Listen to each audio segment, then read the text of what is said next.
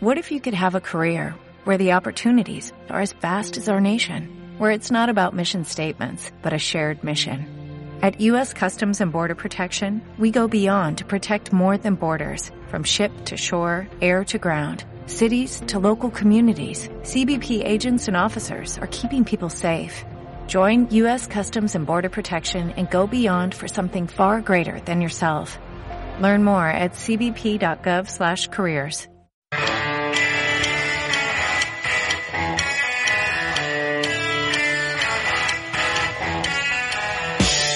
El empeño de este texto por desnaturalizar el género tiene su origen en el deseo de contrarrestar la violencia normativa que conllevan las morfologías ideales del sexo y de eliminar las suposiciones dominantes acerca de la heterosexualidad natural.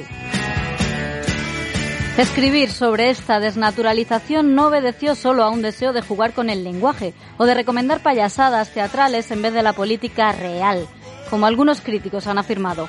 Obedece a un deseo de vivir, de hacer la vida posible y de replantear lo posible.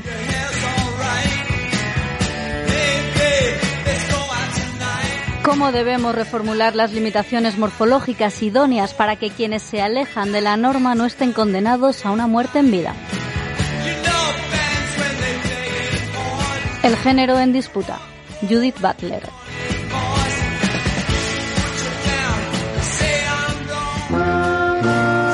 Welcome to Carne, Carne Cru- Cruda, Cruda, the album. Join us for danger, excitement, innovations and Está considerada como una de las intelectuales más influyentes del mundo. Sus aportaciones en los campos de la teoría feminista, queer y los estudios de género han causado un notable impacto en ámbitos tan diversos como la teoría política, los estudios literarios, el psicoanálisis o el derecho.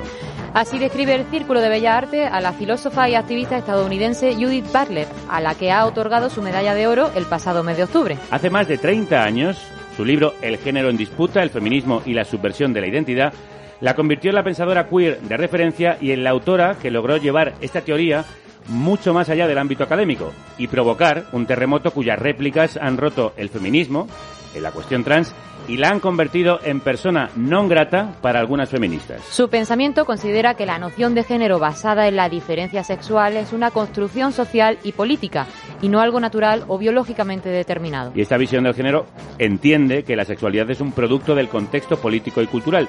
El género se crea y se manifiesta en una sociedad marcada por las relaciones de poder, como explicó Foucault. Pero en su obra hay mucho más. Hay utopía y resistencia, disidencias y duelo, conocimiento contra la violencia y contra la precariedad. Y en su vida también. Además de su activismo feminista y por los derechos del colectivo LGTBI, se ha implicado en múltiples asuntos políticos como la crítica al Estado de Israel por su opresión de Palestina, a pesar de su ascendencia judía. Antes era Kate, ahora es Kay, apellido Tempest, una tempestad de versos para agitar conciencias. More pressure, more release, more relief, more belief. More distance, more reach. The truth is, I don't know, it's so deep. I know nothing. I used to think things were so clear. I was so near to nowhere. I could feel everything in me pushing for certain, certain's a flimsy. Rock solid ground beneath me now tells me there's no ground at all. More pressure, more release. Your eyes, your cheeks, your features crease. More desire, less deceit, less complex, more complete. Let's push more flow, please. Let me let go. Get it all out of you, let it surprise you. I was in a party, face mostly eyeballs. Chin deep in a bag of white lies, saying I'm sick and tired of my own advice. I see it now, so perfect, but so hard to put into practice. One step forwards, two steps backwards. One soul's epiphanies, another soul's madness. I saw the truth in the curls of the vanishing girl. Hands like cobwebs dangling. Eyes like deep sea dive. She said, Stop worrying, man, stop panicking. Calmer, clearer, closer, nearer. More grounded, more rooted, less convoluted.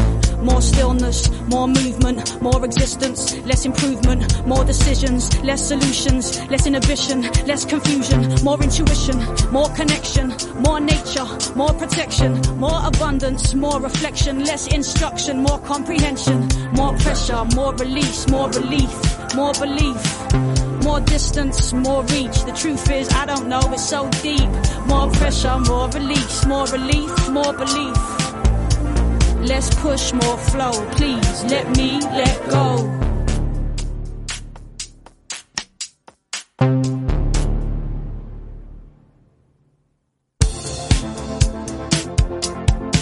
El 8 de diciembre en la sala Apolo de Barcelona y el 9 en la sala BAT de Madrid estará Kate Tempest conocida como Kate Tempest antes de su transición, presentando este disco que ha publicado este año, The Line is a Curve.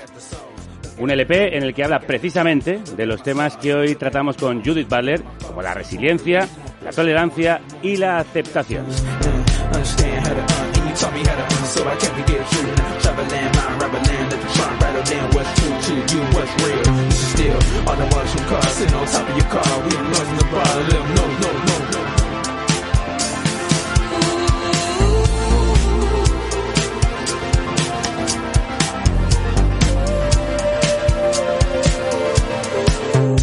Pressure, more release, more relief, more belief. More distance, more reach. The truth is, I don't know, it's so deep. More pressure, more release, more relief, more belief. Less push, more flow. Please let me let go. More Pressure, más presión se llama este tema. Depresiones y cómo resistirlas sabe mucho Butler, pensadora revolucionaria, discutida y controvertida, una de esas mentes capaces de imaginar, descifrar y contar un nuevo mundo. Puesto que los niños son el futuro, aquí tenemos a los niños de la escuela de primaria con la canción ¡Nuevo mundo! ¡Nuevo mundo! ¡Nuevo mundo! ¡Nuevo mundo! ¡Nuevo mundo!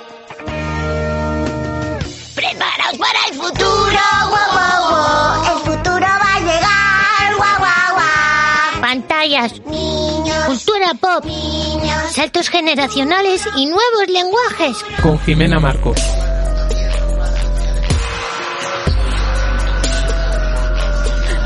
Impresionante careta, impresionante careta.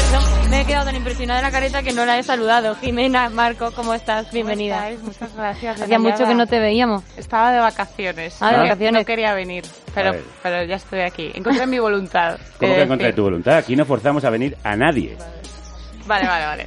Pues... Vale, vale. Vale, vale. A ver. No, he venido por Judith Butler, también Ah. por veros a vosotros. Ah, gracias. Bueno, pero es que como Judith estuvo en Madrid eh, a finales de octubre, fuimos a entrevistarla y entonces, ah, por eso estoy aquí. Sí, como hemos contado, recibió la medalla de oro del Círculo de Bellas Artes y dio una charla en la Universidad Complutense sobre Nietzsche.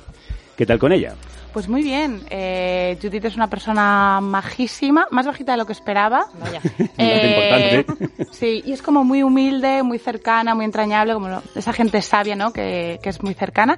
Tengo que hacer un disclaimer, no sé si dice disclaimer. Bueno, sí. No soy Mm. joven, pero no tanto. Ah, te- sí. Un disclaimer, porque eh, Judith es una es persona no binaria, pero ella acepta que, se, que nos refiramos a ella en femenino. Así que lo voy a hacer a lo largo de, Vale. de hoy, ¿vale? El disclaimer está hecho. Bueno, Eso. y aunque fuera muy bien recibida por vosotras, a no a todo el mundo le agradó su visita. El pasado 26 de octubre, la Universidad Complutense de Madrid amanecía con las pintadas Butler antifeminista, Butler non grata, Hmm. fuera teorías científicas de la universidad, teoría queer es misoginia. Bueno, en comentarios fin. como estos seguros que van a aparecer en el programa de hoy, en nuestros foros y cuando lo colguemos en el podcast. No dudo de ello. Y a los pocos días, algunas de esas pintadas tuvieron respuesta en la misma universidad.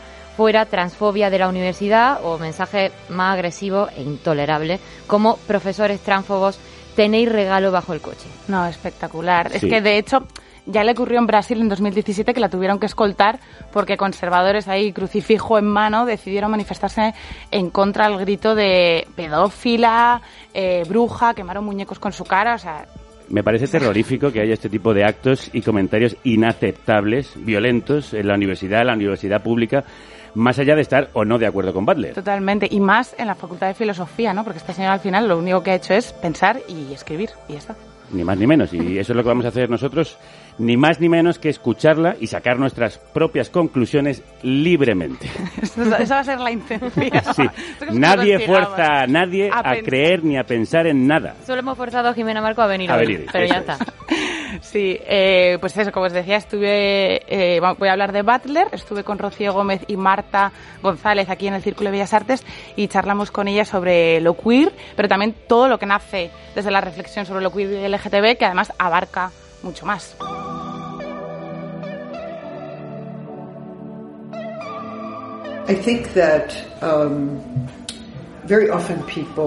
Bueno, of creo que muy a menudo la gente piensa en el sexo como una categoría biológica. Y piensan que cuando se hace una asignación de sexo al nacer, que los médicos o las enfermeras o las autoridades legales están simplemente describiendo lo que es. Así es, esto es una hembra, esto es un varón. Pero esa asignación de sexo en el momento en el que se produce también da lugar o produce una serie de expectativas sobre quién va a ser esa persona. Así que el momento de la asignación del sexo no es solamente una descripción de lo que la gente entiende como una diferencia biológica, también es el momento inicial en el que alguien imagina su futuro. Su futuro como niña, como mujer, o como niño, como hombre. Y luego, luego viene la formación. ¿Escucháis la traducción de Nieves Lázaro? Eso es, eh, como habéis señalado al principio, o sea, esta, esta cita, bueno, esta respuesta de Judith Butler, en realidad hace un poco referencia a ese libro que vosotros habéis mencionado, que escribió hace 32 años, El género en disputa. Es uno de los libros iniciadores de la teoría queer, en el que explica largo y tendido eso que acabamos de escuchar. Pero hay cuestiones un poco más profundas, como por ejemplo que ella dice que no es posible oponerse a las formas normativas del género sin suscribir al mismo tiempo cierto punto de vista normativo de cómo debería ser el mundo con género. O sea, el pensamiento de Butler al final es un pensamiento que tiene en cierta manera lo utópico, por así decirlo. Claro, porque ella en este corte, el que escuchábamos, habla de abolir no solo el género, sino también el sexo. Uy, qué peliaguda esta cuestión. ¿Cómo se explica eso? Claro, eh, pues a ver, todas las cuestiones, estructuras dinámicas que se asocian al género eh, se busca abolirlas, ¿no? Entonces, si el sexo es el germen que determina los estereotipos de género, pues Butler eh, considera que hay que abolirlo. Es muy importante, o sea, para Butler es muy importante el lenguaje y, y, esta cuestión de género, sexo, cómo, cómo se diferencia uno del otro y cómo el binarismo macho-hembra acota las posibilidades, eh, al final resulta, pues, eh, que constriñe, básicamente, ¿no? Bueno, y esto de hecho es lo que resulta más controvertido e inaceptable para el feminismo más radical. Entiendo porque si se elimina esto, el feminismo se desdibuja. Serás un chico, serás una chica y esto es lo que significa ser una chica o ser un chico. Así que todas esas expectativas sociales están ahí desde el principio. No hay un momento neutral en esta historia en el sentido de que entramos en la sociedad en el momento en el que esa asignación de sexo se hace. La asignación de sexo es una práctica social, así que no estamos simplemente nombrando una, una realidad biológica. Hasta cierto punto también estamos decidiendo lo que esa biología va a significar. Si significa que realmente te acabarás convirtiendo en un hombre o en una mujer o en cómo te definirás. Claro, podríamos decir que el pensamiento de Butler lo, comienza en un punto anterior. O sea, no haría falta el feminismo si aboliésemos el sexo porque no existiría la desigualdad de género. Por ejemplo, filósofas como Monique Wittig lo explican muy bien eh, cuando hablan de que el derribo del sistema del sexo binario puede dar comienzo a un campo cultural de muchos sexos. Y citando al antiedipo de Deleuze y Guattari, eh, hay tantos sexos como individuos. Al final, el sexo binario puede resultar políticamente problemático desde el momento en el que el sistema crea sujetos con género. Es decir, marcas una diferencia para después quitarla, ¿no? Claro, y esto es lo que ocurre al final con uno de los puntos que plantea la ley trans y que ha sido de los más polémicos, la edad de la autodeterminación de género a partir de los 14 años.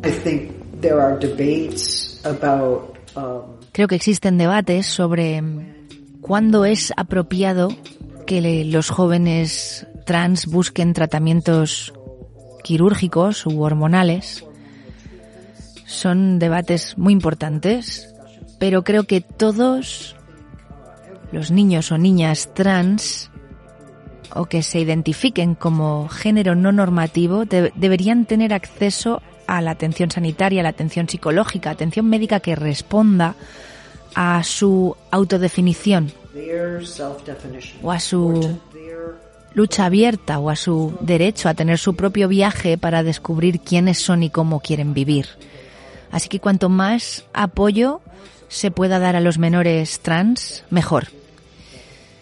Los menores que son trans a menudo se ven aislados en las escuelas y en las comunidades. Deberían tener centros comunitarios y una buena atención sanitaria. Y yo creo que las leyes tienen que permitir esa autoidentificación. Es una libertad fundamental que debe ser respetada. Aquí es curioso porque no sé si os fijáis, ella dice que hay debates, pero tampoco se moja mucho. Me da la sensación que tiene una perspectiva muy similar a la del sociólogo y autor de A la conquista del cuerpo equivocado, Miquel Misé. Misé es crítico con los tratamientos eh, o bloqueadores hormonales a edades muy tempranas, ya que a menudo son irreversibles y fueron inicialmente concebidos para adultos. Él considera, como decía Butler un poco así en este corte que acabamos de escuchar, que la infancia y juventud son etapas para explorar la identificación de género. Claro, de hecho hay mucha gente que en esta búsqueda por la identificación de género ha llegado a la conclusión de que no quieren elegir otro sexo ni someterse a una operación. Claro, claro, claro, es que ese malestar que produce la incapacidad de vivir acorde con el modelo natural, es decir, con el que has nacido, conduce a escoger el opuesto y a someterse a todo tipo de, a todo tipo de procedimientos y procesos de identificación de género y, operaciones de resignación sexual que son muy duras y muchos, muchas no quieren pasar por ahí. De hecho, en el prefacio de la edición del 99 de, del Género en Disputa, Butler se pregunta qué ocurre con la idea propuesta por Kate Bornstein, que es bueno, otra activista, de que una persona transexual no pueda ser definida con los sustantivos de mujer u hombre, sino que para referirse a ella deben utilizarse verbos activos que atestiguan la transformación permanente que es la nueva identidad o, en efecto, la condición provisional que pone en cuestión al ser de la identidad de género. Es decir, o sea, es como hablar del constante estado de, la, de, transición, y no dejarlo claro todo el rato, ¿no? Eso eh, es. Nombrarlo, en, nombrar a una persona y ya dejar claro que ha pasado por ese proceso. Eso es, y que no en ningún momento se acote a hombre o mujer, sobre todo. Bueno, ¿y qué pasaría entonces si borrases el género de la burocracia y los certificados de género? Creo que el hecho de que exista un debate público sobre si deberíamos o no mantener la asignación de sexo en los certificados de nacimiento es algo bueno. Me gusta este debate. Me gusta el hecho de que la gente que defiende el quitar la asignación de sexo del certificado de nacimiento nos están pidiendo al final que nos imaginemos lo que significaría criar a un menor, cuidarle, sin saber con seguridad cómo se acabarán identificando con el tiempo, cómo se entenderán a sí mismos o mismas.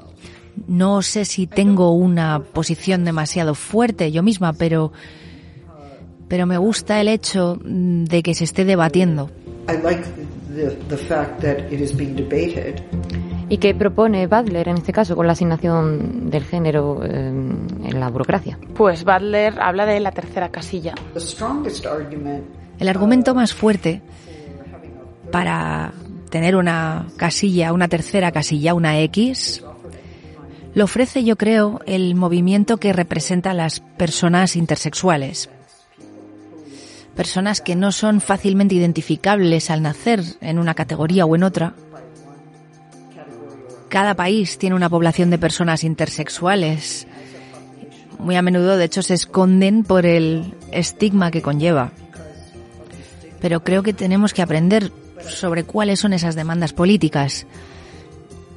Y sé que Alemania ahora tiene una tercera categoría, esa X que me parece genial, e incluso una casilla vacía. Creo que eso también es buena idea. Esto de momento no parece que vaya a ser factible. La propuesta española de la ley trans ni siquiera contempla que pueda existir una identificación diferente a la del binarismo entonces, ¿qué opina ¿Le, ¿Le preguntasteis sobre la ley española? Sí, claro. Venía aquí. Eh, sí, de hecho está bastante informada sobre el tema. Le preguntamos concretamente si consideraba que la ley trans era suficiente de cara a mejorar la vida de las personas trans. Uh, uh, Pero la ley nunca es el instrumento final de la emancipación. Los movimientos emancipatorios necesitan mucho más que la ley. Necesitamos instituciones sociales y comunidades y necesitamos repensar todas las instituciones que ya están regulando el género, incluyendo los hospitales, las instituciones religiosas, las escuelas, los servicios sociales. La ley nunca es suficiente para un movimiento emancipador, pero yo diría que tiene que estar ahí. Pues relacionado con esto, Polve Preciado decía en una entrevista citando a Butler que las leyes primero, pues un poco lo que decías tú antes, Javier, que primero te oprimen y luego te van liberando por partes, que los individuos estamos discursivamente formados por la misma estructura política que supuestamente permitirá nuestra emancipación. Pero bueno, claro, al final Butler obviamente está a favor de eso. Hombre, ha habido leyes que han abierto caminos y que de hecho han creado tendencia social. Por ejemplo, el matrimonio igualitario en, en España.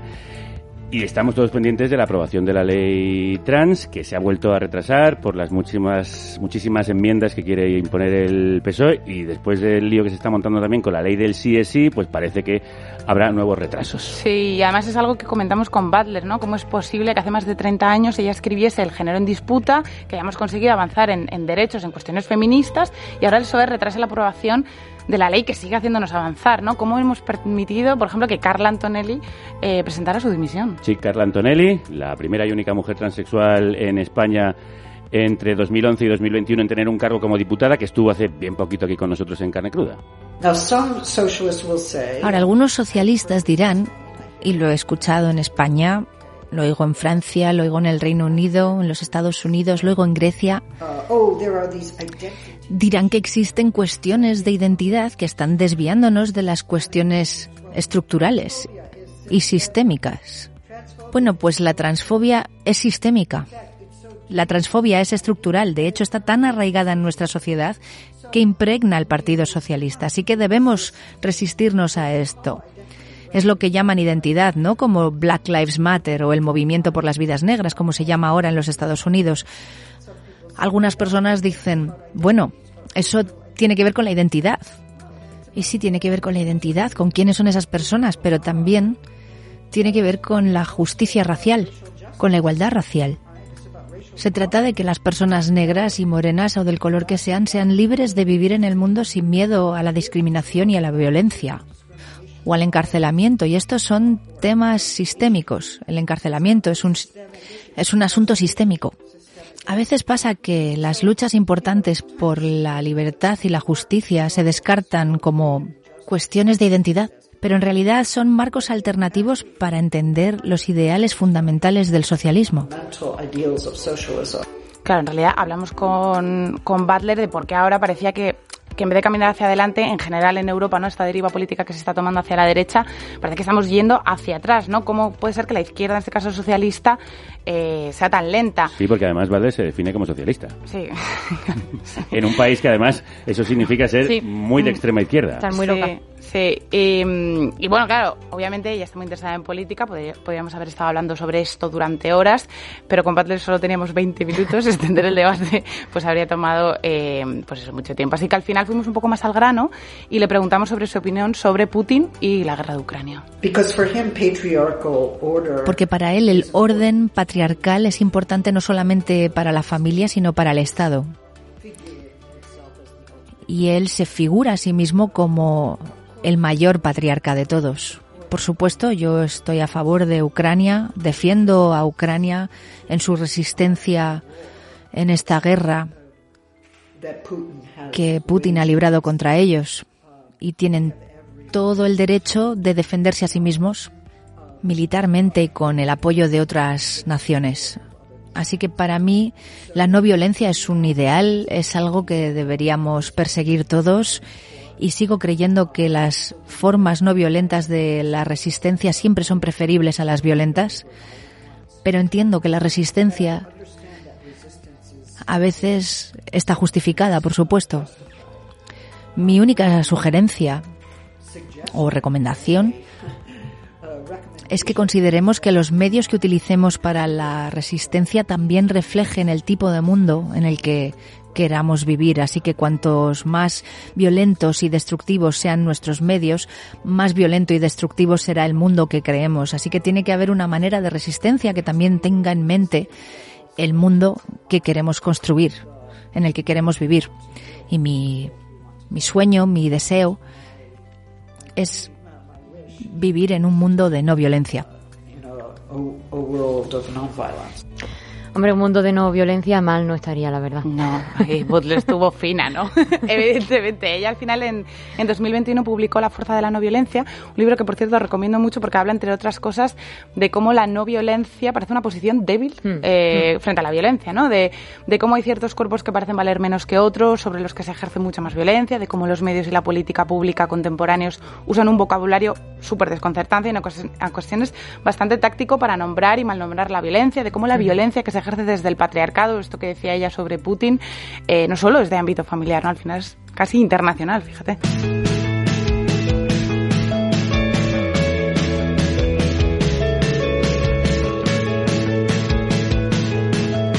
Oye, Jimena, y en estos 20 minutos express con Butler, ¿con qué te quedaste? Pues a ver, ella es una eminencia en cuanto a la teoría queer, así que todo lo, que ha dicho al respecto es muy interesante, pero también me llamó mucho la atención un fragmento de su último libro que se titula ¿Qué mundo es este? Y en él se pregunta lo que muchos nos planteamos durante la pandemia, ¿no? Si era posible reconfigurar el mundo en el que vivimos. Y hablaba de una cosa muy curiosa que es el duelo, bueno, curiosa, el duelo, ¿no? Pero de, del duelo como proceso en el que asimilar una pérdida, pero también del duelo como etapa necesaria para dejar morir. Eh, es decir, que, que el asimilar una pérdida, pero también, o sea, eh, me estoy haciendo un puto lío, pero voy adelante. Eh, la cosa es que hay que dejar velar ciertas cuestiones del pasado para poder avanzar en las siguientes, ¿no? Entonces ese proceso de reposo, de análisis, de reflexión eh, es muy útil para todo lo que nos viene. But very often in society, Y muy a menudo en la sociedad no tenemos manera de, de dar lenguaje a las pérdidas que tenemos. Tanta gente ha, ha muerto del COVID y ¿dónde está el testimonio, el monumento?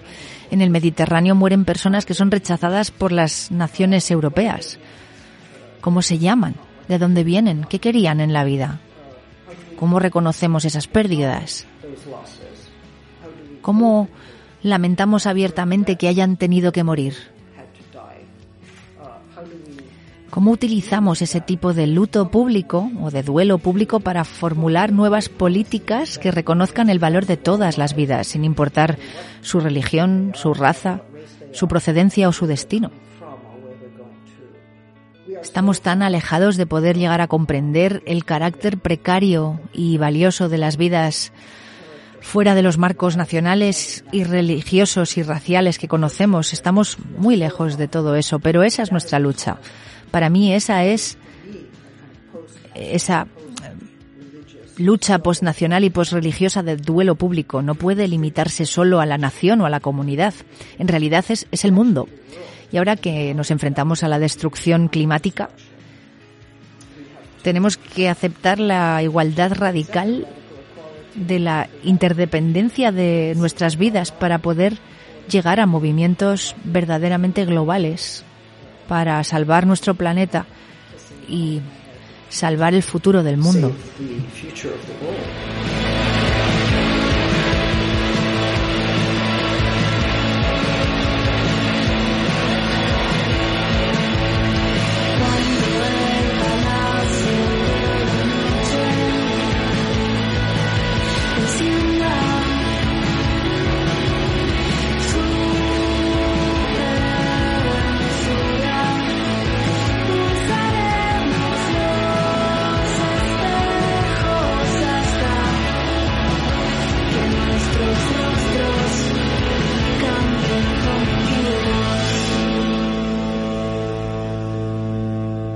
Fin del mundo hablaba Judith Butler y fin del mundo se llama este grupo que hablaba de la noche, la noche eh, oscura en la que estamos entrando. Me parece muy interesante la propuesta de Judith Butler de abolir incluso el sexo para acabar con esas diferencias de género, pero claro, es muy utópica, muy académica y poco aplicable en la realidad. ¿No creéis? Sí, por eso hemos venido aquí un poco, ¿no? Como, como hacer de traducción de, de todos los textos y ensayos y papers que se hablan sobre la teoría queer, ¿no? Que no solo queden en la Complutense, que no solo queden en el Círculo de Bellas Artes, sino intentar acercarlo a la calle. Del salto que hay entre la calle y la academia vamos a hablar en los siguientes minutos.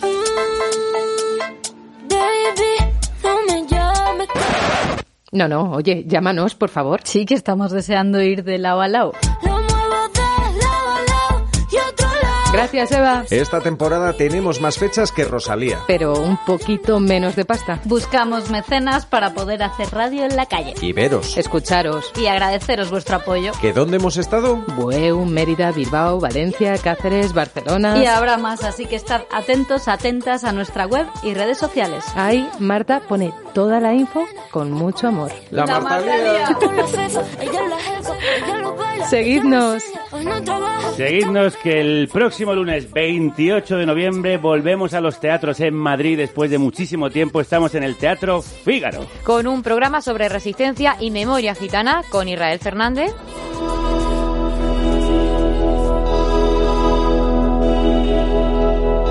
Cantaor y compositor revolucionario con el que estaremos charlando acerca de su música.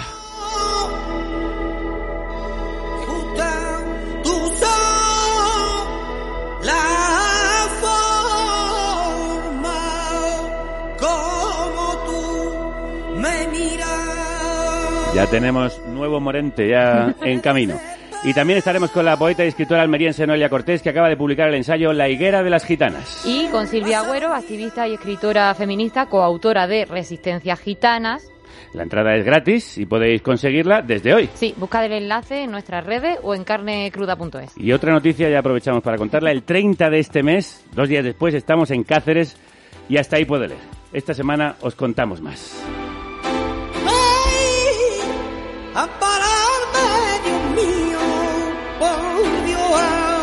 Ampararme y mandarme. Hemos hecho un rápido repaso por la obra y el pensamiento de Judith Butler, pero hay mucha gente aún a la que su nombre ni siquiera les suena. Y esto no puede ser. Queremos hablar de esa distancia que hay todavía entre lo académico, entre lo filosófico y la calle. Y lo vamos a hacer ampliando la mesa con dos invitados más. Lo lleváis, lo lleváis, lo lleváis crudo, crudo. Lo lleváis crudo, lo lleváis crudo. Una sección en plan, En plan, en plan. en plan tertulia. En plan random. Sí, totalmente random. Por fin un espacio sin boomers en carne cruda. ¿En qué? Que no te catas. Boomer, ¿Qué? Que yo soy generación X, chaval, entérate. Ok, boomer. que falta calle. Me renta más.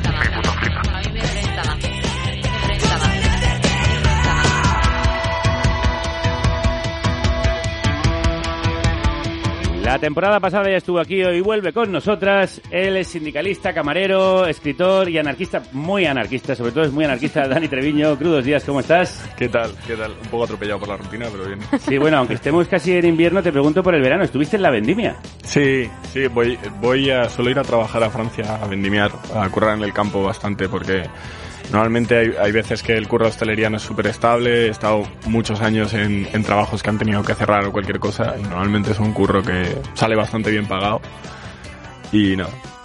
Durete también. Sí, sí, bastante duro, pero, pero bueno, yo la verdad que el trabajo físico siempre lo he llevado bien, sido- siempre he trabajado físicamente, o sea que... Y también eh, mentalmente, así que de la vendimia a Barler sin pasar por caja.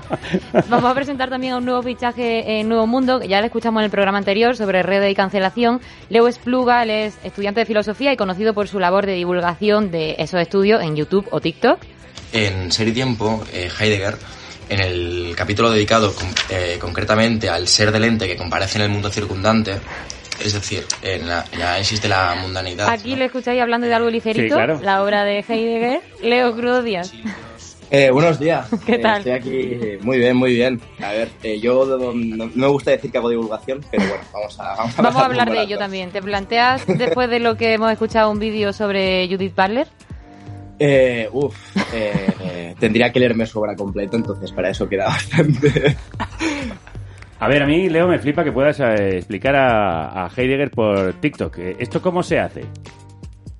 Eh, pues, pues haciéndolo mal, supongo, ¿no? Hombre, Eh, no. a ver, no, se hace con, con descaro, supongo que con descaro. Eh, y ya está, y poco más, en realidad. Pero métodos tan inmediatos y tan cortos como las redes sociales no simplifican pensamientos tan profundos que requieren de un bueno, de un tiempo precisamente para alcanzar toda su magnitud. A ver, eh, lo que. Por eso mismo decía que no hago divulgación, porque mm, mi intención no es dar un contenido es- yo no pretendo hacer una explicación de Heidegger para que la gente ya tenga un entendimiento de lo que es Heidegger, sino generar un interés por Heidegger para ir eh, posteriormente al texto, ¿no? Sería lo interesante, yo creo. Es decir, es lanzar un anzuelo.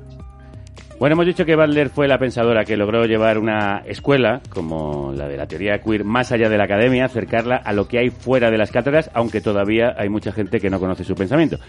Hoy queremos preguntaros sobre esa accesibi- accesibilidad de determinados temas para la gente de pie. Escuchad este fragmento. El bionecropoder ha cambiado su escala de acción y con la ayuda de las nuevas técnicas ha extendido su regulación desde el cuerpo a los órganos y de estos hasta los ámbitos microcelulares.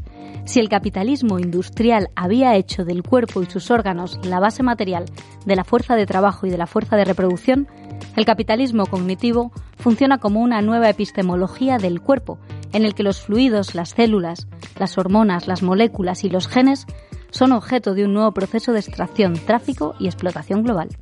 Bueno, esto que nos recuerda al núcleo irradiador de Íñigo Rejón es un fragmento de Un apartamento en Urano del filósofo Paul B. Preciado. ¿Qué opináis de este tipo de textos? ¿Es la teoría queer lo suficientemente accesible para alguien que no esté familiarizado con ciertos términos? ¿Dani? Pues yo la verdad que eh, ayer, eh, o sea, esta, esta cita la leí ayer y aproveché para pasárselo a mis compañeros de turno y preguntarles qué, le- qué les parecía. Porque creo que al final, eh, yo por ejemplo sí que he leído algo de B. Preciado y como que de alguna manera sentí que siento cuando escucho esta cita que ya tengo las referencias de su trabajo, ¿no? Entonces, a pesar de que para mí es una cita que, por ejemplo, esta en particular no, no, no me parece accesible para mí, por lo menos, yo no la termino de entender del todo. eh, eh, se lo pasé a mis compañeros y a mis compañeras y entonces como que eh, como que cada, cada uno y cada una sacaron como una especie de conclusión y estuvimos hablando un rato de esto. Pero era como, me acuerdo hubo un compañero que me dijo, bueno, sí, es como cuando nos ponen a trabajar en cocina y nos ponen a hacer horas extra, ¿no? Y dije, joder, hostia, pues si te ha llevado a sacar esa conclusión este texto, está bien, ¿no? Pero... Que has conseguido efectivamente traducir bionecropoder o capitalismo Claro, claro, cognitivo. o sea, bueno, si para ti significa eso, eh, joder, qué bien, ¿no? Porque en el fondo entiendo que eh, tiene un horizonte común con lo que plantea Paul B. Preciado. Eh, en tu caso, Leo, ¿qué piensas? ¿Hay que traducir eh, textos como este? ¿Son posiblemente eh, traducibles? Ese texto, ¿no? Eh, Bueno, está hablando de biopolítica y demás, y yo considero particularmente que, que no. Es decir, eh, yo creo que toda la... Hay que respetar el, el- el lenguaje, ¿no? Y el lenguaje tiene una, una dimensión inherentemente eh, política, digamos, y por lo tanto, de la misma manera que, que no se puede demoler la casa del, del amo con las herramientas del amo, pues el lenguaje tiene una dimensión plástica y artística que hay que expresar y hay que respetar, porque si no, eh, yo creo que se, se diluye y se acaba perdiendo y se acaba mm, eh, banalizando el propio lenguaje en un uso siempre eh, a- adscrito a una finalidad, ¿no? Y entonces yo considero que sí hay que defender un, un lenguaje académico y un lenguaje técnico para poder eh, afilar los conceptos todo lo necesario que, que sea. Lo que pasa es que a mí esto me recuerda mucho a la escuela de pensadores franceses, desde Foucault a Derrida, que eran muchas veces eh, inextricables, como decía un profesor mío. Eh, tan difíciles de entender que incluso hubo quien escribió la impostura filosófica hablando precisamente de esos vericuetos lingüísticos en los que en realidad no estaban diciendo nada. O no gran cosa, no tanto como parece. A ver, la, la, la cosa de la, ese libro, no la impostura, al final ese libro no acaba de ser, eh, es una, una defensa un poco cientificista, que yo por mi parte, bueno. Pero claro, eh, por ejemplo, Jacques de, eh, bueno, de Derrida tiene un sentido su lenguaje, ¿no? Yo creo, es decir, eh, una de las ideas fundamentales es de, de expresar lo inexpresable, ¿no? Es mm, ese hablar del secreto, hablar de lo que no se, de ese fuera de sentido, y la gracia del fuera de sentido es que no tiene un lenguaje mm, operable. Entonces hay que dar como toda una vuelta poética y toda una vuelta mm, al propio lenguaje para poder eh, hablar de lo, de lo inexplicable, ¿no? Entonces, si tú pretendes explicar el no sentido a través de las palabras del sentido o a través de las palabras normativas, por decir algo, eh, estarás eh, perpetuando la gramática, el Estado, Dios y, y todas estas estructuras que al final son las que te oprimen, ¿no? Eh, bueno, yo iría un poco por aquí. Sí, por hacer simplemente una aclaración, lo de la impostura filosófica fue un libro que efectivamente atacaba a pensadores eh, fundamentalmente franceses y estructuralistas porque utilizaban teorías científicas para hablar de cosas y cuestiones sociales y filosóficas y a veces retorcían esas teorías científicas para acomodarlas a su pensamiento. Me parece interesante y y es verdad que, que, o sea, el lenguaje técnico, yo le digo lenguaje técnico al lenguaje académico. Por al final creo que el lenguaje académico como que lleva un, como que conlleva una especie de distancia entre academia y la calle, por así decirlo, que en mi opinión no debería existir. Entonces el lenguaje técnico yo creo que es lo que tú dices, como que tiene una precisión que es muy interesante a la hora de describir la realidad, o eso es lo que te he entendido con lo que has querido decir. Eh, pero no creo que no creo que el lenguaje técnico sea útil para hablar de ciertas cuestiones que sí que deberían de ser universales. Eh, vamos, es mi opinión respecto a que podemos desarrollar. O sea, quiero decir, que solo por hacer un apunte a lo que tú has comentado, Leo, que a mí, yo por ejemplo, valoro un montón que yo, yo que sé, todos los textos de los que has hablado, o Heidegger o cualquier filósofo en cuestión, yo valoro un montón el, el trabajo que hacen y no creo que la, el debate sea eh, academia sí o academia no, sino academia para qué, ¿no? Y academia ¿Para de hasta qué lugares llega, sobre todo. No, pero eso es curioso porque yo personalmente creo que nos hemos, hemos centrado el debate en si la clase trabajadora entiende o no entiende a los académicos y yo creo que ese no es, ese, para mí el debate no es ese porque la clase trabajadora entiende su realidad en, en- en los propios términos, o sea, no hay un camino para llegar a la revolución, ¿no? Que es como, no, no, te tienes que preparar una oposición leyéndote estos libros para llegar a entender que el capitalismo te destruye, no, no, sino yo creo que la- los caminos a la revolución son muchos y al final... em, el problema del lenguaje académico no está en que la gente no lo entienda, sino que en mi opinión, esto si quieres, imagino que igual me lo quieres rebatir, Leo, pero en mi opinión eh, es insuficiente y es inútil para describir la realidad en su amplitud. O sea, al final la realidad pura y cruda, de, diaria, eh, tiene una serie de complejidades y una serie de situaciones para las que el lenguaje académico no llega. Esa es mi opinión y mi, y mi conocimiento de lo que o sea, de lo que yo he experimentado y de lo que yo al final, yo no, no tengo título universitario, no soy un fracaso escolar de toda la vida. Entonces al final, a mí por ejemplo, la academia sí que siempre me ha establecido unos, y hablo de mi caso, que no tiene por qué ser el de todo el mundo, pero siempre me ha establecido como unos límites físicos porque ha convertido el conocimiento en un deporte, ¿no? Y para mí el conocimiento parte de del altruismo de, yo qué sé, de querer entender la realidad y abrazarla a tu manera. No sé, pero eso acabo de soltar un churro de... No, no, pero se ha entendido, se ha entendido. Se ha entendido perfectamente y hay una cosa que no estoy de acuerdo. Entiendo lo que dices sobre la clase obrera, el clasismo, que ellos se, se, se explican en sus propios términos, pero a mí me asusta sobre todo cuando se implanta una ley, como por ejemplo la ley trans, y hay mucha polémica al respecto y hay mucha gente que no ha leído tampoco sobre teoría trans ni teoría queer. Hay muchísimos conceptos que esa ley trans... Eh, eh, abarca, ¿no? Como la autodeterminación de género y hay mucha gente que no sabe lo que significa el concepto autodeterminación de género ni todo lo que ello significa. Entonces entiendo toda esta parte muy elevada, ¿no? De cuánto cuánto explica el lenguaje técnico el académico la realidad y viceversa y cómo eh, afecta a nuestro día a día, pero es que en realidad eh, si estamos dejando y luego también ligado un poco con lo, con lo que decías antes, ¿no? Cuando, cuando llega hasta cierto punto en el que se convierte en verborrea y, y vacío de significado, que es algo que en la parte política se hace muchísimo, ¿no? Que al final desvirtúas tanto el mensaje que te puede estar colando aquí cualquier cosa que como total nadie nos está entendiendo porque estamos hablando en unos conceptos muy concretos, o sea, tiene también su, su problemática. Bueno, precisamente en la crisis que ha habido en torno al asunto trans eh, y la ley que todavía no se ha aprobado, en realidad se está trasladando un debate muy académico a la calle. Y de hecho, eh, no somos pocos los que hemos tenido que hacer un enorme esfuerzo de lectura y comprensión hasta llegar a entender de dónde venía y por qué se estaba discutiendo. Claro, tú lo, no- has, tú lo has hecho, pero hay mucha gente que no, que eso también es muy peligroso, ¿no? Perdón por meterme. Eh, respecto a lo que decís de, de la ley queer y de todo, o sea, la ley queer, la ley, eh, la última ley aprobada, eh, a mí es curioso, volviendo a lo de si la gente debería eh, leerse, en este caso, la ley o no, para poder opinar o para acercarse a esa dimensión eh, en concreto del debate. Yo, por ejemplo, los textos burocráticos creo que es una de las cosas que más dolor me producen. O sea, no, es, creo que es lo que más me ha disuadido de sacarme una oposición y meterme a cualquier cosa que no sea trabajar en un- como camarero. Pero yo me he dado cuenta, ahora que estamos discutiendo de cómo hacer accesible cierto conocimiento a ciertas personas, a mí hay una de las figuras más interesantes de pensamiento que hay ahora eh, que me resulta muy atractiva, que es Ruimán Rodríguez. No sé si conocéis a esta persona. Ruimán Rodríguez es uno de los, eh, de los cabezas del movimiento eh, eh, de la Federación Anarquista de Gran Canaria y del Movimiento por la Vivienda. Y él tiene una frase muy guay que dice, yo me he cansado de escribir por, y de, de decirle a la gente lo que tiene que hacer, sino que yo me he acostumbrado ya a simplemente hacer y hasta que la gente vea cómo yo soy anarquista y de la forma en la que yo soy anarquista y yo trabajo para la gente, la gente ha aprendido mucho más de anarquismo que leyéndose 200 libros.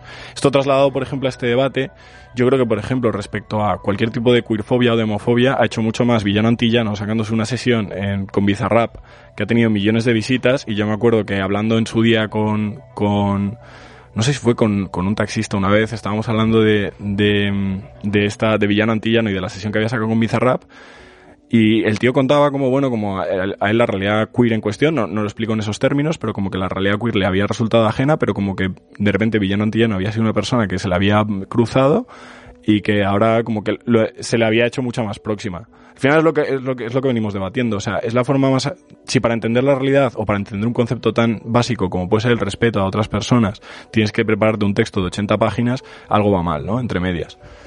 Bueno, es que más allá de lo queer, muchas veces se dice que, que, hacer uso del lenguaje complejo puede resultar clasista, entonces, que está reservado para aquellos que han tenido acceso a estudios superiores, al mundo académico, o simplemente, pues sus padres tenían libros en casa mmm, y más dinero. ¿Es clasista, Leo, usar un lenguaje académico? O por otro lado, ¿no es utópico pensar que todos pueden entenderlo?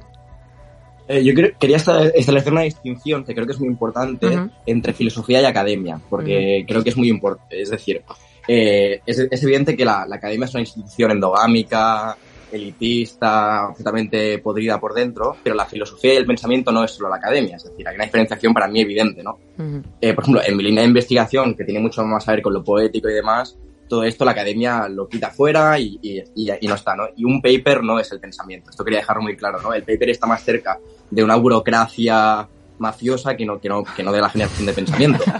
entonces, entonces, eso por una parte. Y luego, se comentaba algo muy interesante que es la relación entre la, entre la praxis, ¿no? Especialmente en el tema anarquista, creo que es evidente, entre la praxis y la teoría. Yo quería sacar aquí un poco, ya vamos a tirar un poquito, eh, la cita famosísima de Hegel, ¿no? Que la lechuza de Minerva solo alza el vuelo a medianoche. Es decir, el pensamiento y el lenguaje tan solo puede aprender la realidad una vez ha sucedido, ¿no? Entonces, de la misma manera que el, el lenguaje se debe modificar para poder aprender la realidad, pero la, la realidad está en constante construcción y destrucción. Entonces, con el tema del lenguaje y el clasismo, ojo con los paternalismos, yo quería decir, porque aquí vamos a sacar a Jacques Rancière, el maestro ignorante, que creo que es un autor muy interesante con todo esto, con las microrevoluciones y demás, y precisamente el entender que una parte de la sociedad, la, amplia, ¿no? El, proletariado, o como se le quiera llamar, eh, no, no, no puede entender este lenguaje y es algo así como una persona estúpida que tienes que dar todo de, eh, masticado y demás, me parece una impostura profundísima, ¿no? Si tú tratas como un tonto como un ignorante, pues esa persona se está autoafirmando como tal y está reproduciendo las dinámicas eh, de destrucción, ¿no? Es decir, yo es que pienso en, en, todas estas estructuras sociales y creo que al final eh, ese lenguaje, hay una familiaridad con el lenguaje que se puede hacer y se puede hacer en una propia praxis. Es el, la clase obrera y demás puede entender todas estas cosas. Lo que pasa es que eh, no tiene el tiempo para hacerlo o no tiene la, vive en un estado de impotencia laboral que no le permite esto. Yo cuando eh, me tiro tiempo currando a saco no tengo tiempo para leer y no tengo energía para leer, ¿no? Entonces, eh, la gracia es crear espacios emancipatorios que me permitan eh, mi propia teorización. Pero creo que es importante, y con esto ya termino, perdón, no olvidarnos de la importancia de la teoría, ¿no? Es decir, de la misma manera que es importante es una praxis directa, es importante que esa praxis esté sustentada sobre una epistemología, que es lo que decía apreciado, ¿no? Eh, la epistemología yo creo que es un tema fundamental y el reflexionar los hechos es un tema fundamental, porque el pensamiento es una acción. O sea, el pensamiento no es una cosa alejada de la acción, que se da en una conciencia, que es una nebulosa que está por ahí dando vueltas. Es decir, el, pensamiento ya es cuerpo y, es un pensamiento encarnado. Entonces, hace falta tener una, una, certeza de pensamiento para actuar en consecuencia, yo creo, ¿eh? Y con eso ya, ya cierro. Yo no sé si estoy del todo de acuerdo en que todos los textos filosóficos son accesibles para todo el mundo. De hecho, llegar hasta el fondo de algunos asuntos que se han estudiado y se han dicho en filosofía resulta muy intrincado para gente que tiene una preparación de muchísimos años. Es decir, muchas veces no es accesible la palabra a todo el mundo y de hecho intenta no serlo.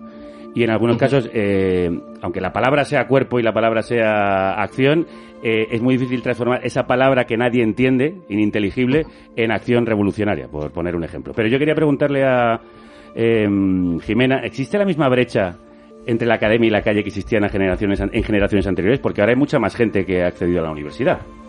Joder, qué buena pregunta. Eh, Pero creo que hablaste de esto con Butler. Hablé con Butler sobre... Ah, ah sí, efectivamente. Sí, lo había olvidado, pero sí. es que tenía un cortecito más y te pregunté sobre esto, es verdad, pónmelo. So my book belongs to a sea of books. Mi libro pertenece a un mar de libros. Al igual que mi- mis artículos, mis artículos pertenecen a una gran comunidad de artículos, de escritores. Y eso es la producción intelectual, no académica, producción popular en forma escrita. ¿Y qué pasa con las películas o las obras de teatro? ¿Y el periodismo?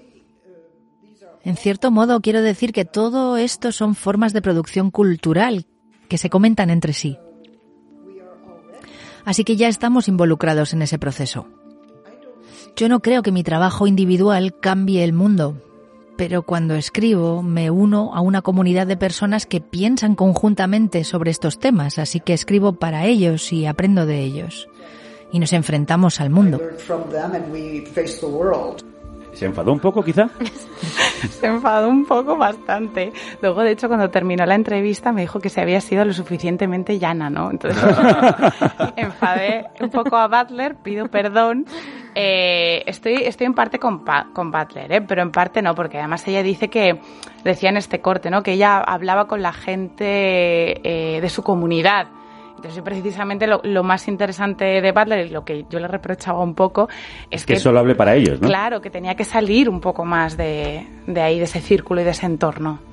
De hecho, vosotros, Leo eh, y Dani, os dedicáis a trabajar, a trabajar conocimiento y autores en, en Internet.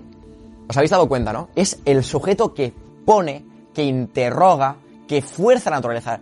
Yo no contemplo, sino que interrogo. Son dos concepciones absolutamente mm, antitéticas, ¿no? Y la gracia es que Kant lo aplica esto a la epistemología y se da cuenta de que... Según de tu que- experiencia, Leo, ¿sirve, ¿sirve hablar de esta obra en redes? ¿La gente te lo agradece?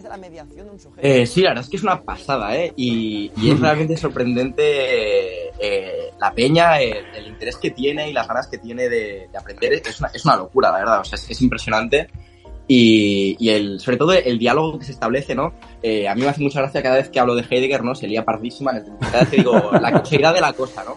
La gente se vuelve loquísima y se enfada un montón y ¿qué estás diciendo? Pero eso ya empieza a sonar y se, se genera un espacio de, de, pensamiento que, que ahí está la gracia, yo creo. Precisamente porque mm, cada pensamiento tiene su espacio, ¿no? Y, y es algo que Butler decía más o menos. Yo considero súper problemático hablar de comunidad, pero bueno. Eh, y más en la atomización social que hay, me parece un poco cogido con pincillas, pero bueno. Eh, y más que nada cuando tienes que pagar una pasta para poder leer papers y demás, pero vaya. Pero cada, el- la- cada pensamiento tiene su espacio, ¿no? Y de la misma manera que hay un espacio para el pensamiento filosófico, que está súper bien, pero el teatro ya es pensamiento, eh, el diálogo, o sea, todo. Y, y no está mal que haya un lenguaje técnico en un espacio concreto si entendemos que en una danza ya hay pensamiento, que en un poema ya hay pensamiento, que en el teatro hay pensamiento, que en el paseo que yo me doy por la playa hay un pensamiento. Entonces, si entendemos que hay una multiplicidad de espacios y no em, cargamos con toda la responsabilidad del pensar a una academia, lo cual no deberíamos hacer nunca porque no nos vamos a emancipar en la vida, sino Mm. si yo eh, dejo en la universidad, ¿no? en esta academia universitaria, toda, mi, toda la responsabilidad de emancipación, eso no se va a emancipar nunca porque es una estructura que se autorreproduce en su propia dinámica de poder. Entonces, Yo, sin embargo, tuve una conversación con Enrique Falcón, el poeta valenciano, un poeta muy político, eh, el autor, por ejemplo, de La Marcha de los 10.000 Hombres, porque él tiene una poesía muy oscura, muy experimental, en mi opinión fabulosa, pero que va en contra un poco de sus fines políticos, porque al final es difícil entrar en ella y hay que hacer un enorme esfuerzo. Eh, No sé si pensáis que eso, que a veces el texto que quiere ser revolucionario, pero que no tiene un lenguaje eh, para aquellos que tienen que hacer la revolución, termina siendo inocuo. Sí, yo creo, bueno, yo vuelvo un poco sobre lo mismo de antes respecto a todo esto que comentáis. Es que yo no creo que exista un camino hacia la revolución, o sea, al final, eh, eh, intentamos que todo el mundo pase por el aro, ¿no? Es como si no te has leído a Marx, porque a mí me ha pasado en, eh, te- presenciar discusiones en las que una persona le ha dicho a otra que si no ha leído este tema no Que puede opinar, ¿no? En plan, es como, ¿qué cojones? Yo, por ejemplo, mi compañero de piso, que es una persona eh, que lleva siendo amigo mío toda la vida, pero que sobre todo creo que es un comunista confeso y, y- y perfecto, Qué casa, ¿eh? eh, es una es una es una persona que me ha llegado a explicar sus ideas a través de códigos eh, de Magic, de Gathering o de Star Wars. Es esa es esa es ese pensamiento y ese sentir que él tiene menos válido porque no lo expresa en términos de Marx. A mí una de las cosas que más me ha aburrido de los libros es de leer la Biblia según San Marx y las dos mil interpretaciones de un tío que lleva muerto ciento y pico años. O sea, yo entiendo que es que es importante y por ejemplo escuchando a Leo, yo te escucho, tío, y joder, y me fascina la forma en la que hablas y yo sin tener mucha idea de filosofía digo, joder, qué guay, qué bien. Pero también me pasa con cualquier persona que me hable de cualquier forma de la que le obsesione. Yo creo que deberíamos preocuparnos menos de cómo explica la gente eh, su idea de justicia, sino de qué es la idea de justicia. O sea, que la, que la gente tiene una idea de justicia y de una idea de libertad.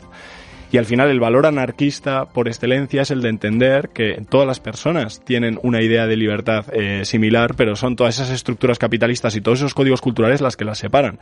Yo, por ejemplo, para mí en mi entorno y en todos los sitios en los que trabajo, por, pues por mi trabajo como camarero, que al final pues estás hablando con todo el mundo y hablas con gente de todo tipo de corte, te das cuenta de que hablando con la gente todo el mundo llega a la misma conclusión, más o menos. Y es solo esas formas, esos códigos, yo no le exijo a nadie que me explique las cosas según X forma o según otra.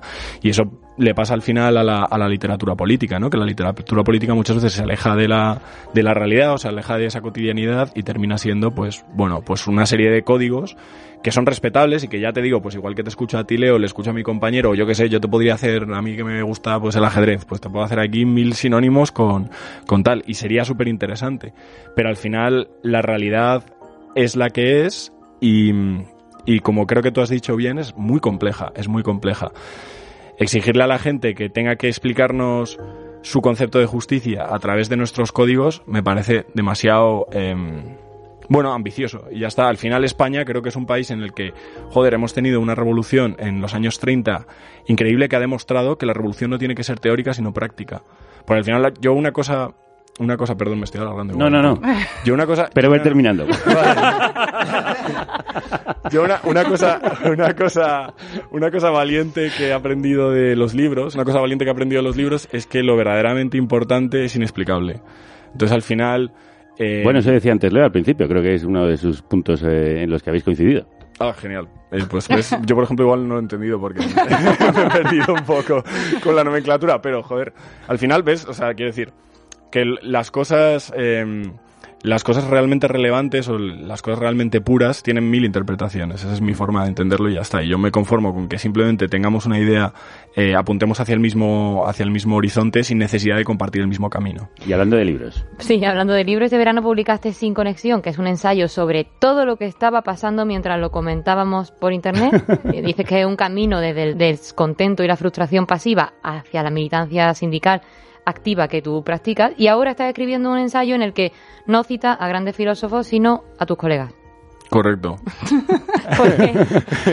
no, porque, porque ya está, porque es que yo al final, también es lo que te digo, me he cansado de que tener que justificar con 200 pies de página algo que me parece tan sencillo como es el capitalismo. Me está jodiendo la vida, es que no tengo por qué de razonarte esto. Entonces es que es- todo el mundo odia el trabajo. O sea, es que no, ya está. Entonces, ¿Cómo sí. se va a llamar ese libro? Eh, no lo sé. Todavía no sabéis. Bueno, es que los colegas de Leo en este caso son los Eso- filósofos. eso te iba a decir, sí. ¿No, Leo? Que tus colegas en este caso son los filósofos. Yo tengo colegas Eh, filósofos también, era- ah, claro. Si se me permite, quería hacer un par de apuntes Sí, rápidos. rápidamente, sí que nos tenemos que ir. Ok, eh, el primero, que era en relación al tema de la filosofía, ay, la, la poesía política y todo demás. Eh, la relación que tiene con el lenguaje. Eh, yo tengo que hacer aquí como un- una opinión quizás un poco polémica, pero personal. Eh, a mí todo este rollo de el arte político no lo puedo soportar porque creo que el arte por sí solo ya es político. Entonces, intentar Mm. subvertirlo a un fin concreto político me parece como una me parece una comunicación súper violenta y súper paternalista.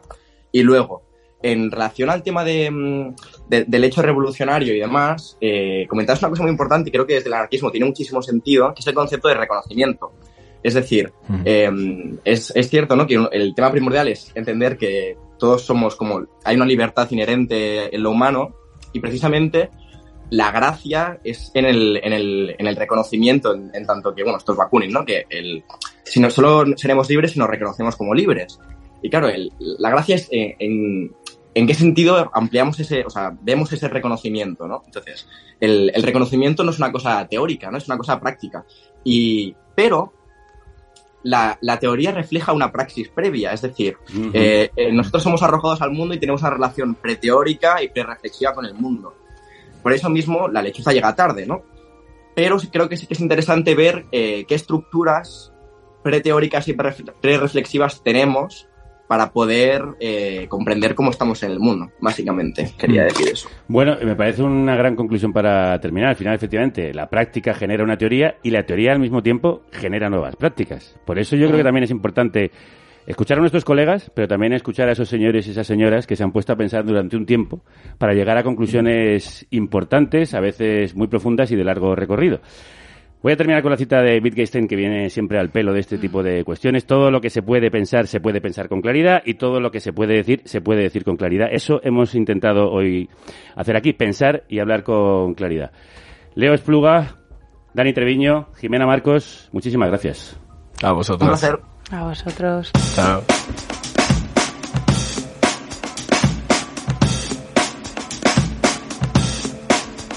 Bueno, ayer encontré una lista de Spotify que se llama Forgive Me Judith Butler for the Things I'm About to Do. Eh, perdóname, eh, Judith Butler, por lo que voy a hacer, ¿no? Eh, claro, y quería pinchar algo de ahí, pero la verdad es que Judith Butler no me lo iba a perdonar. así que, como el conocimiento nos hará libres, nos vamos con Free de Salt, que es el misterioso colectivo británico de rhythm and blues, disco y house.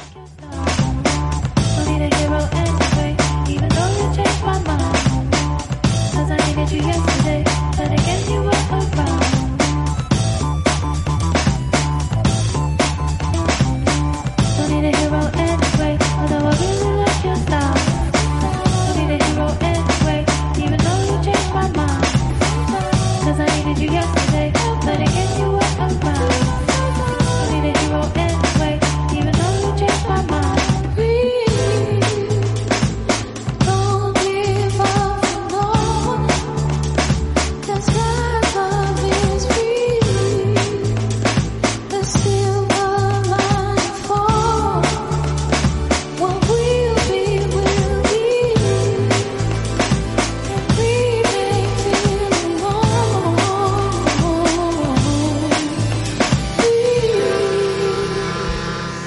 estos les pasa como a muchos autores a los que nadie lee. Son una banda fantasma que nunca ha tocado en directo ni ha dado entrevista o publicado un videoclip, a pesar de haber publicado nueve discos, cinco de ellos en este año. Eso sí que es producción y no lo de Kant ni Heidegger ni nada. La música de esa gente, la verdad es que os la recomiendo muchísimo para momentos chill y buenas fiestas. Y cerramos esta fiesta del conocimiento y nos despedimos hasta mañana cuando volvemos con un programa especial sobre el 25N, el Día contra la Violencia de Género con Ana Bernal. Sí, un programa en el que hablaremos, atención, con Rocío Carrasco y con la hija de Ana Orante, Raquel Orante, para analizar el impacto de los casos mediáticos de violencia machista.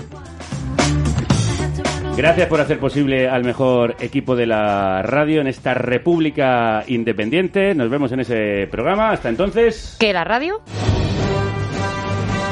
os acompañe.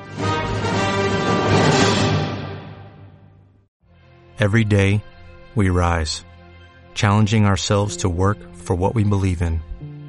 At U.S. Border Patrol, protecting our borders is more than a job, it's a calling. Agents answer the call, working together to keep our country and communities safe. If you are ready for a new mission, join U.S. Border Patrol and go beyond. Learn more at cbp.gov/careers.